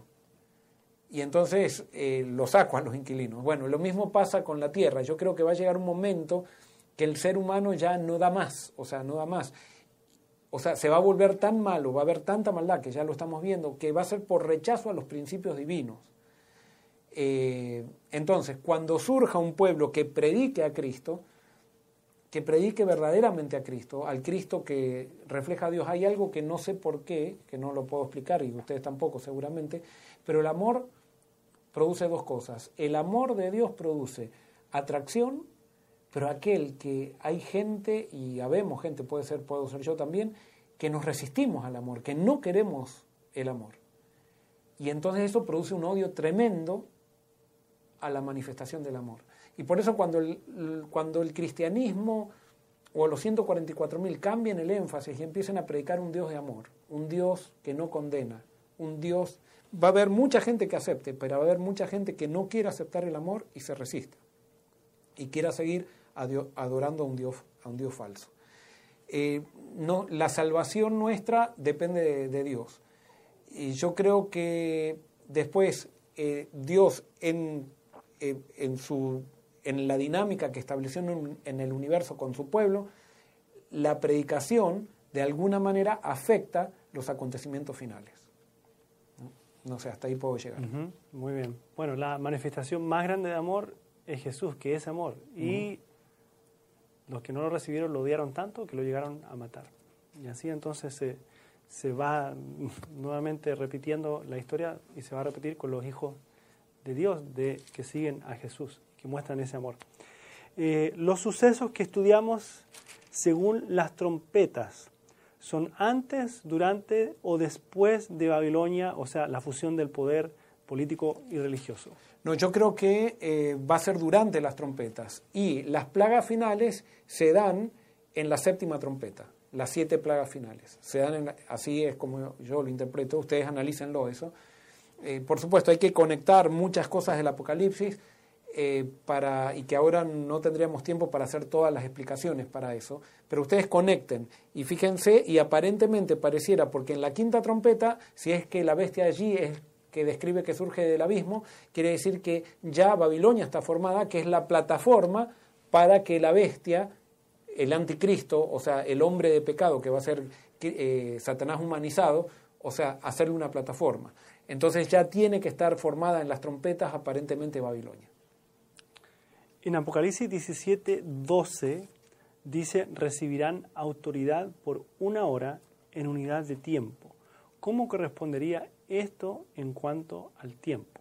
Sí, en una hora, si ustedes van, por ejemplo, al Antiguo Testamento, busquen una concordancia y pongan una hora. No hay muchas veces que aparece, pero muchas veces aparece y habla de una hora es como algo rápido, algo, un, un periodo corto. Eh, también habla de la caída de la Babilonia como eso va a ocurrir en una hora, o sea, como algo rápido. Entonces, eh, fíjense, por ejemplo, en Apocalipsis 18, versículo 9, eh, hay una endecha, o sea, es toda una endecha el, el, Apocalipsis 18 prácticamente, y dice, los reyes de la... perdón, Apocalipsis 18, 10 bueno, 9 y 10 dice, los reyes de la tierra que han fornicado con ella y con ella han vivido en deleites llorarán y harán lamentación sobre ella cuando vean el humo de su incendio, poniéndose lejos por el temor de su tormento y dirán, ay, ay, la gran ciudad de Babilonia, la ciudad fuerte, porque en una hora vino tu juicio. O sea, como diciendo, repentinamente vino tu juicio y se consumió todo. O sea, fue algo que nadie lo esperaba. O sea, una Babilonia que todo el mundo estaba asombrado, que estaba adorando a esa Babilonia, de repente cayó. Este, entonces, una hora evidentemente está simbolizando algo repentino. Muy bien, yo tengo todavía para hacer la conclusión final. Y, entonces, y ahí entonces cerramos con las últimas preguntas. Vamos entonces ahora, se presenta nuevamente al pueblo de Dios con un mensaje en el capítulo 18 y vamos a avanzar ahora. No vamos a leer todo el capítulo 18, yo voy a dejar que el capítulo 18 ustedes lo lean en sus casas porque es una andecha prácticamente del lamento que hacen los que fornicaron con Babilonia cuando vean que Babilonia se desploma. Aquellos que se unieron con Babilonia por conveniencia, porque Babilonia les dio muchos, eh, muchas ventajas, ustedes las van a poder ver eso en el capítulo 18, pero nuevamente aparece el pueblo de Dios, simbolizado por un ángel con una predicación poderosa.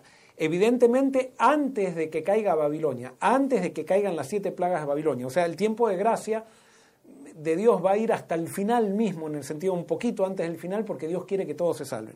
Y entonces encontramos un, lindo mensaje. Dice versículo 18, dice, después de, capítulo 18, versículo 1, perdón, después de esto vi otro ángel que descendía del cielo con gran poder, y la tierra fue alumbrada con su gloria.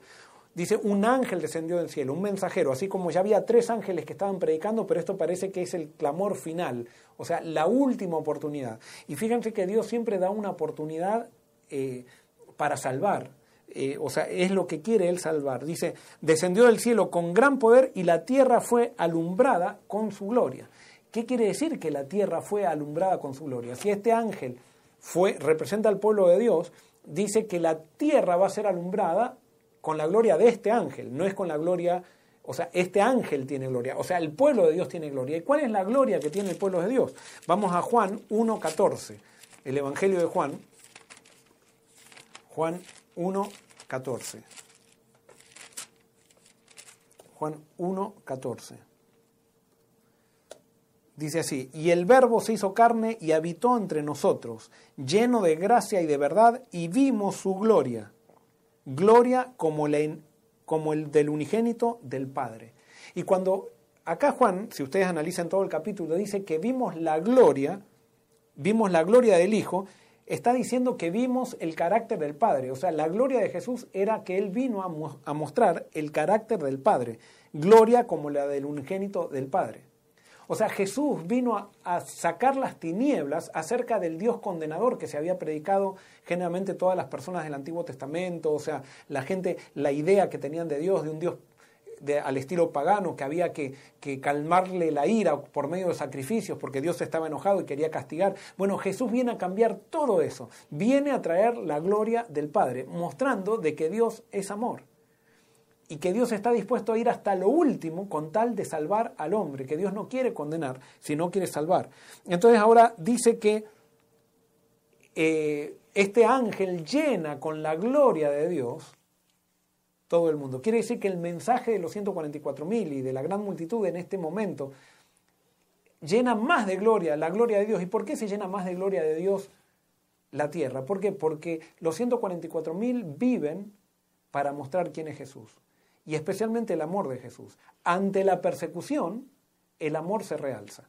Es impresionante. El amor es como dice eh, Juan capítulo 1, versículo 5, dice, la luz resplandece en las tinieblas, las tinieblas no la dominaron. O sea, la luz siempre es más, más fuerte que las tinieblas. Tú no puedes apagar la luz tirándole tinieblas encima, pero si tú apartas las tinieblas tirándole luz encima. O sea, la luz es más poderosa que las tinieblas. Entonces, ¿qué pasa? Cuando las tinieblas se hacen, se hacen cada vez más poderosas, la luz en medio de las tinieblas se hace cada vez más potente. Por eso el amor de Dios es invencible, es invencible. Y por eso fíjense que antes de que el, el ser humano pecara, antes que Satanás pecara, todo el mundo sabía que Dios es amor. Pero después que Satanás pecó y después que el ser humano pecó, el amor de Dios se hizo mucho más claro todavía que antes que haya seres creados que pequen.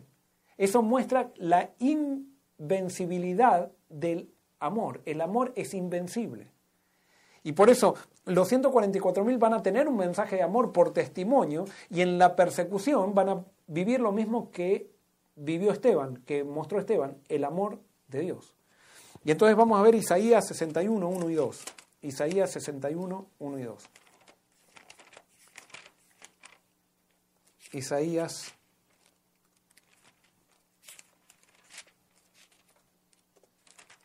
No, 60, perdón, 60. Uy, se me cayó de vuelta. 60, 1 y 2.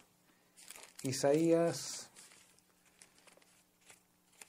61 y 2. Dice así, levántate, resplandece. Acá le está hablando Isaías al pueblo de Dios. Levántate, resplandece, porque ha venido tu luz y la gloria de Jehová ha nacido sobre ti. Porque he aquí que tinieblas cubrirán la tierra y oscuridad las naciones, mas sobre ti amanecerá Jehová y sobre ti será vista su gloria. Qué linda promesa. O sea, en el pueblo de Dios se va a ver la gloria de Dios, se va a ver el amor de Dios. El pueblo de Dios va a ser totalmente diferente al pueblo de Satanás. No se va a usar la fuerza, no vamos a estar compitiendo en, esta altura quién es más importante, quién es más importante, si me dieron, si no me dieron, si, si, si se hacen las cosas como yo quiero, como él, como él quiero, como... No, vamos a estar todos reflejando la gloria de Dios porque vamos a estar todos sometidos a Cristo. Eso va a ser la experiencia de los 144 mil. Va a resplandecer Jehová sobre nosotros. Que me, encanta, me encanta esa, esa visión del pueblo de Dios. Y por eso es lo que tenemos que buscar, la gloria de Dios a través de Jesucristo. Entonces sigue diciendo acá, este ángel llenó de gloria la tierra y clamó con voz potente diciendo, o sea, acá va a ser el mensaje más poderoso que existió. Ha caído, ha caído la gran Babilonia se ha convertido en habitación de demonios, en guarida de todo espíritu inmundo y en albergue de toda ave inmunda y aborrecible, porque todas las naciones han bebido del vino del furor de su fornicación. Los reyes de la tierra han fornicado con ella y los mercaderes de la tierra se han enriquecido con el poder de sus lujos sensuales. Acá viene algo de Babilonia. ¿Saben qué? Es atractivo el sistema de Babilonia. Los sistemas jerárquicos son súper atractivos. Nos encantan nosotros los sistemas jerárquicos como seres humanos.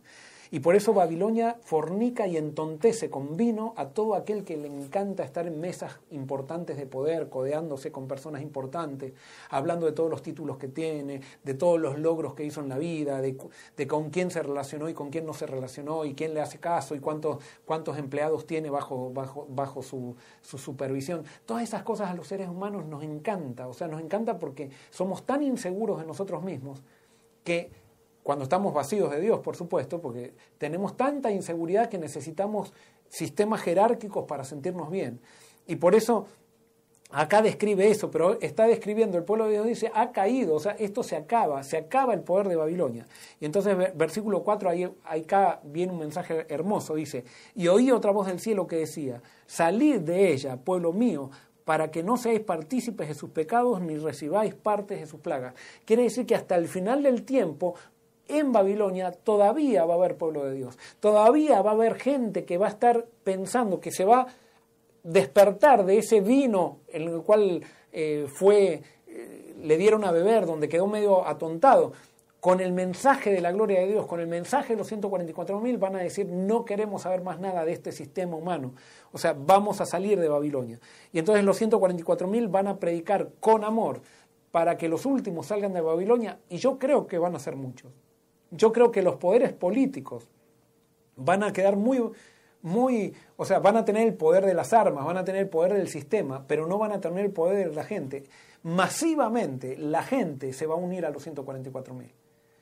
¿Por qué? Porque Dios quiere la salvación de la mayor cantidad de personas. Y como los 144 mil van a predicar con tanto poder, ojalá, ojalá que solamente quede solo la bestia, el falso profeta eh, y el dragón que queden solos, que se los 144.000 le puedan quitar de su dominio a la mayoría de la gente. Parece que eso no va a ocurrir, pero, pero eso sería muy lindo que suceda. Muy bien, después el capítulo 18 y el 19, yo quiero que sean, lean en sus casas el capítulo 18, son las endechas acerca de la caída de Babilonia. En el 19 hay alabanzas en el cielo. Eh, ¿Por qué? Porque se acabó. Dios va a intervenir la tierra y Dios va a librar a su pueblo para empezar un sistema de justicia y de libertad en este mundo. Eso está en el capítulo 19. Allí se presenta la cena de las bodas del Cordero y entonces se presenta la segunda venida de Cristo y vamos a leer entonces ahora, lo describe simbólicamente la segunda venida de Cristo, capítulo 19, versículos 11 al 19. Dice así. Entonces vi el cielo abierto, había un caballo blanco. El que montaba se llamaba fiel y verdadero, y con justicia juzga y pelea. Sus, ojos eran como llama de fuego. En su cabeza tenía muchas diademas y tenía escrito un nombre que ninguno conocía, sino él mismo. ¿Y acá a quién se está refiriendo? Acá se está refiriendo a Cristo. Hay personas que dicen, no, este es el anticristo. ¿Por qué? Porque tiene diademas. Pero no. ¿Por qué acá Cristo tiene diademas, ya no tiene estéfanos, porque ahora Cristo viene a gobernar el mundo, viene a instaurar su reino en el mundo. Esta representa la segunda venida de Cristo. Entonces se acaban los reinos de este mundo. Esto simboliza la piedra que cae en eh, los pies de la estatua de Nabucodonosor en Daniel capítulo 2 y que de ahí surge un, un monte, un monte, un reino eterno y que nunca tendrá fin y no será sucedido por otro. Y entonces en el versículo 13 dice, estaba vestido de una ropa teñida en sangre y su nombre es la palabra de Dios. Los ejércitos celestiales vestidos de lino finísimo, blanco y limpio, lo seguían en, caballo en caballos blancos. Por supuesto, esto es un símbolo. ¿eh? No vamos a pensar que Cristo va a venir en caballos. De su boca sale una espada aguda para herir con ella a las naciones, y él las regirá con vara de hierro. Él pisa el lagar del vino del furor y de la ira del Dios Todopoderoso en su vestidura y en su muslo tiene escrito este nombre, Rey de Reyes y Señor de Señores. Vi un ángel que estaba de pie en el sol y clamó a gran voz diciendo a todas las aves que vuelan en medio del cielo, venid y congregaos a la gran cena de Dios, para que comáis carnes de reyes y capitanes, y carnes de fuertes, carnes de caballos y de sus jinetes, carnes de todos libres, esclavos, pequeños y grandes. Y vi a la bestia y a los reyes de la tierra y a sus ejércitos, reunidos para guerrear contra el que montaba el caballo y contra su ejército. La bestia fue apresada y con ella el falso profeta que había hecho delante de ella las señales con las cuales había engañado a los que recibieron la marca de la bestia y habían adorado su imagen. Estos dos fueron lanzados vivos dentro de un lago de fuego que arde con azufre. Los demás fueron muertos con la espada que salía de la boca del que montaba el caballo, y todas las aves se saciaron de las carnes de ellos. Entonces, alguien puede decir, acá dice que la bestia, eh,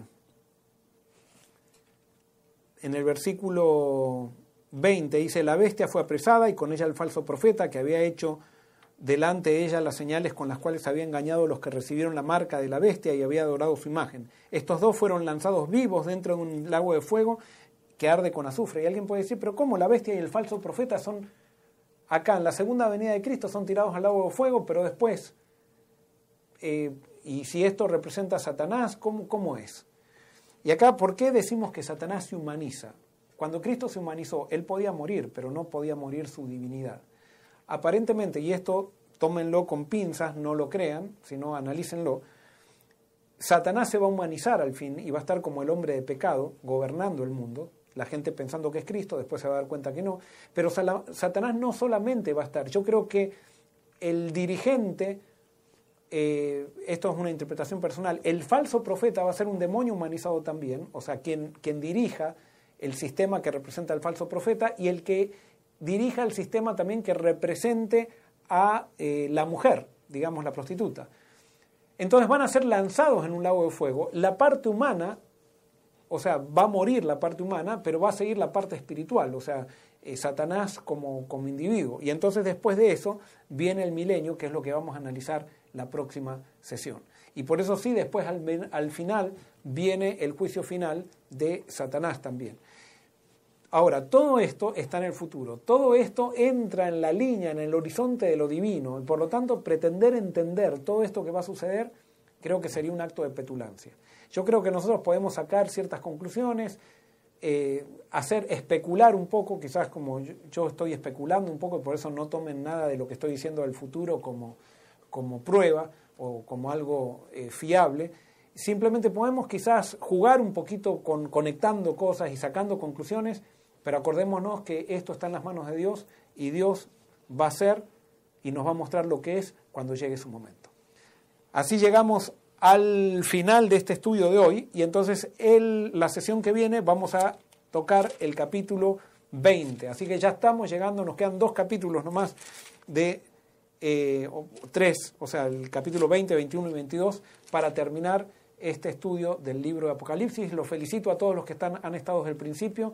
Todavía nos quedan tres, así que perseveremos hasta el fin para poder entender entonces este libro. Muy bien, ya queda poquito. Eh, vamos a algunas preguntas bien rapidito antes ya ir cerrando el programa de hoy día. Eh, ¿Cuál es la base para interpretar Apocalipsis 18.1 eh, que representa al pueblo? Si antes son ángeles que ejecutan porque en el mensaje, en el mensaje de los tres ángeles también eh, históricamente se ha, interpretado como que los ángeles simbolizan mensajeros. ¿Se acuerdan? Eh, eh, mensajeros que representan al pueblo de Dios, que representan el mensaje de Dios. No hay demasiada base para llegar a esa conclusión. Aparentemente, pero, o sea, nosotros vemos que en el Apocalipsis Dios no, puede, no actúa ajeno a su pueblo, siempre actúa por medio de su pueblo. Por lo tanto, estos ángeles, si bien, si este ángel entonces desciende del cielo, es un poder que desciende del cielo y ayuda a los ángeles que están siempre ayudando al pueblo de Dios, están unidos al pueblo de Dios. Y por eso sí, yo creo, y creo que se lo hace bien, interpretar que este mensaje final es predicado a través del pueblo y no a través de un ángel directamente. Muy bien. Según la cronología bíblica, ¿cuándo sería el momento apropiado para vivir en lugares retirados? Eh, según la cronología bíblica, sería en el momento que Dios lo diga a cada uno. O sea, no hay un momento. Eh, yo creo que estar en medio de la naturaleza es bueno siempre, aunque haya sido hace 400 años, era bueno vivir en el campo. Eso lo vemos en la Biblia, que siempre fue mejor vivir en el campo. Y por eso cada uno eso lo tiene que poner en oración con Dios y decidir y tomar una decisión que, es lo que quiere para su vida. Eh, no es que al final del tiempo nos tenemos que ir al campo o algo por el estilo siempre ha sido mejor vivir en el campo. Entonces, no hubo una época. Ahora, al final del tiempo, por los problemas sociales que hay, ya se puede ver que no tiene, no tiene que ver mucho a veces ni con el cumplimiento de, en sí del apocalipsis de una señal específica, pero vivir en el campo es mucho menos peligroso que vivir en la ciudad.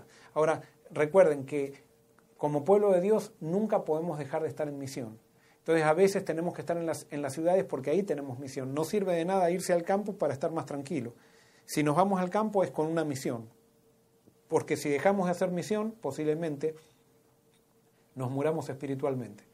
Porque si bien la misión no nos salva, el estar en misión nos hace permanecer en la salvación. Nos, nos da, eh, es, es, es el mantenimiento de poder seguir buscando de Dios continuamente para poder seguir creciendo en la experiencia con Cristo. ¿Las siete cabezas y los diez cuernos significan lo mismo, reinos y reyes? Pareciera que sí, pero nada más que pareciera que los diez cuernos son diferentes acá en el Apocalipsis 17. Hay una diferencia con los diez reyes, parece que son los diez reyes finales, no podríamos decir si son diez exacto, acuérdense que los números son simbólicos también en Apocalipsis, puede ser que sean diez también, pero que va a ser un sistema político que le van a entregar la autoridad a la bestia. Las siete cabezas, si es histórica, ya sabemos que pueden ser los imperios que han sucedido o pueden ser los diferentes poderes políticos religiosos que van a estar en el mundo unidos en un ecumenismo mundial. ¿Dios ya tiene un día definido, dispuesto para su venida? ¿Se puede retrasar ese día? Bueno, eso si quieren vean los primeros, los, los primeros sesiones que tuvimos estudiando Apocalipsis y ahí contestamos, hablamos mucho de esto. Dios, a mi criterio, esta respuesta personal, Dios sabe cuándo va a venir y estableció un día para su venida y Dios sabe cuándo va a haber un pueblo que se arrepienta y que predique la palabra de Dios y por eso Él puso la fecha en función de lo que sabe de su pueblo. Lo mismo pasó con la entrada a Canaán en Israel. Dios sabía cuándo Canaán iba a entrar a Israel a pesar de que Él quería que entre en un año, pero tardaron 40. Entonces Dios puso la fecha de que iban a entrar en 40 años porque sabía que su pueblo iba a ser rebelde, pero no era ese su plan ideal. Puede ser que los que queremos predicar de Cristo seamos borrados de la iglesia. Lo pregunto porque hemos estado recibiendo mucha crítica de nuestra misma iglesia. No, de la iglesia de Dios no van a ser nunca borrados. O sea, ahora si ustedes me dicen, yo puedo ser borrado de una iglesia. Los, los libros de una iglesia son simplemente registros administrativos, pero no tienen nada que ver con los libros del cielo. Absolutamente nada. De lo contrario, entonces en la historia todos los mártires se tendrían que haber perdido porque todos fueron borrados de una iglesia. Acá la cuestión no es si pertenezco a un sistema o no, sino qué principios yo estoy sosteniendo. Y si posiblemente no solamente una iglesia vas a tener contrariedad cuando prediques a Cristo, vas a tener en tu familia, vas a tener en todos lados. Eh, pero no, si te borran de la iglesia, si tú estás haciendo lo que Cristo está haciendo o lo que Cristo te pide, te borraron administrativamente, pero no, no te borraron de los libros del cielo. Es más, puede ser que la gente que te... Ojo, si tú estás haciendo lo que Cristo te pidió que hagas y alguien te borra del libro de la iglesia, posiblemente esa persona esté preparando su borrada del libro de la vida, esa persona que te está borrando del libro de la iglesia, porque tú estás haciendo lo que Cristo hizo. Eso pasó con Jesús cuando los fariseos y saduceos empezaron a decir que él sacaba demonios con el poder de Satanás. Entonces cuando Jesús escuchó que decían eso, ahí Jesús les dijo, miren, ahora sí que ustedes están entrando en un, en un, en un problema muy grande, porque está bien, yo tengo, yo soy un humilde carpintero, dice Jesús, pero si realmente llego a ser el Hijo de Dios, ustedes están en un gran problema porque Satanás, perdón, el Espíritu Santo les está convenciendo a ustedes que, que son hijos de Dios, que yo soy el Hijo de Dios, y ustedes le están haciendo caso no al Espíritu Santo, sino a lo que les dice Satanás. Y eso se llama, o eso es riesgo de ser pecado contra el Espíritu Santo, del cual no se puede perdonar. Y por eso lo que cada uno tiene que estar seguro es que está haciendo lo que Dios quiere y está con Cristo. La Biblia dice en 2 de Timoteo capítulo 3 versículo 10 eh, al 12 que todos los que quieran vivir piadosamente en Cristo Jesús padecerán persecución, donde estés, sea iglesia, sea club, sea trabajo, sea donde estés, va a haber gente que no quiera estar con Dios y te va a perseguir porque la gente que no está con Dios persigue siempre. Muy bien. Pastor, hace ya algunos eh, temas atrás usted dijo que los niños predicarían o serían tal vez mártires en el tiempo del fin. Mi sobrino me ha hecho muchas preguntas como, por ejemplo, ¿quién resucitó a Jesús? Ah, ¿Quién hizo la tierra? Eh, y él no vive con nadie cristiano. Eh, él solo ha tomado algunos libros, la Biblia, eh, para conocer más del asunto. Me hizo pensar en Elí que usó a Samuel y mi sobrino solamente tiene seis años de edad. ¿Qué me puede decir de esto, pastor? Bueno, yo últimamente les digo, yo estoy viendo a niños reavivándose, es como que Dios directamente los está llamando. hace poquito he tenido una experiencia de, de una... De, me contaban, le mandé saludos, me pidieron que mande saludos a dos jovencitos que nunca se habían conectado prácticamente con, no, no les gustaba escuchar sermones ni nada por el estilo y ahora están escuchando todos los sábados, están conectados, están queriendo. Hace poco me encontré con una madre que el hijo desde los tres años hasta los seis años todas las noches le pide a la madre que le ponga sermones Sermones porque si no, no se duerme. No, no es canciones de cuna ni nada. Sermones. Y sermones de sábado, ¿eh? no sermones con dibujitos ni nada. Sermones de sábado. Desde los tres hasta los seis años. Y a los seis años ya ese niño le está diciendo a la madre, quiero ser pastor.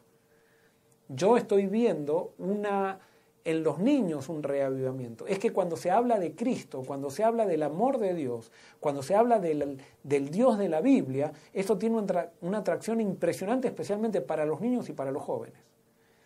Cuando vemos que las iglesias no tienen jóvenes, cuando vemos que los jóvenes están rebeldes en una iglesia, muchas veces nosotros empezamos a decir, oh, los jóvenes, el mundo, que están atraídos por el mundo. No, lo que pasa es que en la iglesia no se está predicando a Cristo. Entonces, por supuesto, el mundo atrae cuando no se predica a Cristo, pero cuando se empieza a predicar a Cristo, los jóvenes y los niños son los primeros especialmente que reaccionan bien y, y se entregan. Tendría muchísimas experiencias para contarles en este sentido, pero no hay tiempo pero eh, gloria a Dios por eso que está sucediendo, gracias por contar, sí, Dios está actuando y está actuando especialmente con los niños. Muy bien, ya se nos ha acabado el tiempo y creo que, Pastor, podemos cerrar con esta pregunta, que es una pregunta que siempre se repite y tal vez eh, todos nosotros la hemos tenido en algún momento, pero ¿cómo sabemos que somos salvos? ¿Cómo sabemos que somos salvos? Nosotros sabemos que somos salvos porque estamos con Cristo. O sea, porque he decidido seguir a Cristo, he decidido que Él sea, he aceptado la obra de Él para mí. Alguien puede decir, pero yo todavía tengo defectos. No importa. Eh, tú quieres, tienes que tomar una decisión. Y a mi criterio, nosotros nacemos predestinados para salvación, nacemos con una sentencia de salvación en nuestra cabeza. O sea que para perdernos tenemos que rechazar la salvación. Y rechazar la salvación quiere decir rechazar a Jesús. Tú puedes tener miles de errores, pero si hoy tú estás con Cristo y estás pidiéndole, mira, yo quiero vivir contigo, quiero ser tu amigo, quiero que tú me des deseos de ser tu amigo, quiero entregarte mi vida, tú estás salvo porque Cristo es la salvación. Entonces, es, depende con quién estás, no, no tiene que ver tanto con una creencia eh, intelectual, tiene que ver con quién te relacionas. ¿Te relacionas con Cristo? Estás salvo. Tengo miles de efectos, pero te relacionas con Cristo, estás salvo. Crece y cuando cuando, eh, cuando te relaciones con Cristo vas a estar creciendo. Esa, de a poquito. Y si escuchaste el sermón del sábado, un día Dios va a poner, la tierra estaba desordenada, vacía, pone un día la luz. Faltaba un montón de cosas todavía. Pero cada día un poquito Dios está haciendo, Dios está haciendo, Dios está haciendo, hasta lograr plenitud y lograr madurez en nuestra vida. ¿Cuándo es que logramos madurez? Madurez logramos cuando empezamos a tener estabilidad en el Señor y ya empezamos a conocer el secreto de la victoria. O sea, ya empezamos a darnos cuenta que no necesitamos eh, vivir simplemente dependiendo de que alguien nos ayude, sino que ahora empezamos directamente a recibir la ayuda de Dios. Directamente ya podemos empezar a ayudar a otros. Eh, eso es, es cuando se alcanza madurez espiritual.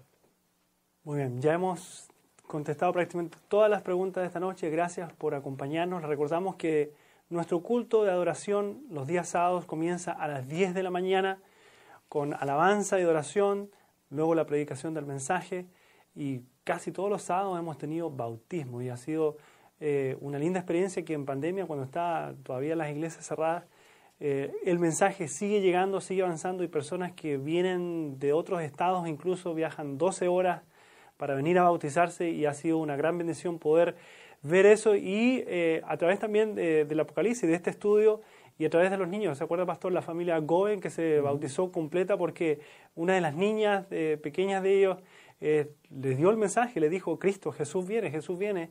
Y ellos comenzaron a estudiar el Apocalipsis con, con nosotros en Diálogo Abierto y se bautizaron hace algunas semanas, semanas atrás. También les mandamos saludos a ellos que están en Tennessee, ¿no, Pastor? Eh, están, no, ellos todavía no, están haciendo planes para, para, ir a Tennessee. Está Evelyn de Connecticut, está también de eh, South Carolina, que vinieron, eh, ahí se me, ahora yo tengo, tengo tantas cosas en la cabeza, pero bueno, ahora se me pasó el nombre.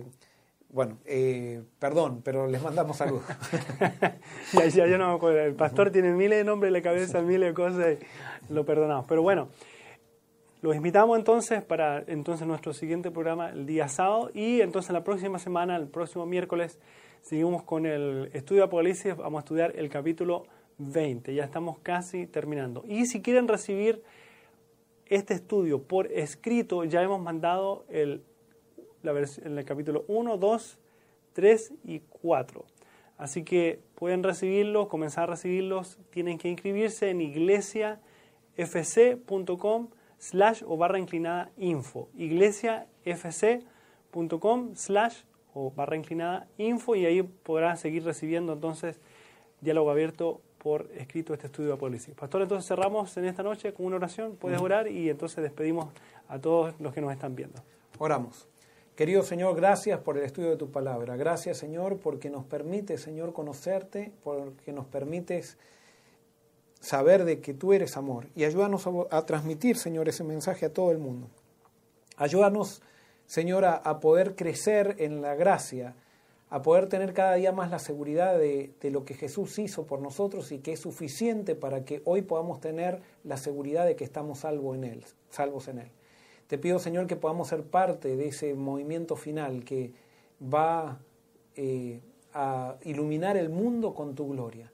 Ayúdanos, Señor, y sálvanos de nosotros mismos para mostrar tu gloria, para mostrar a Jesús en nuestras vidas, para poder utilizar la fuerza del amor en todas las cosas que hagamos, para que podamos, Señor, entender que allí, Señor, está el secreto de toda, Señor, de toda empresa espiritual que realizamos contigo. Gracias Señor por todo y todo esto te lo pedimos y te lo agradecemos sin merecerlo en el nombre de Jesús. Amén. Amén.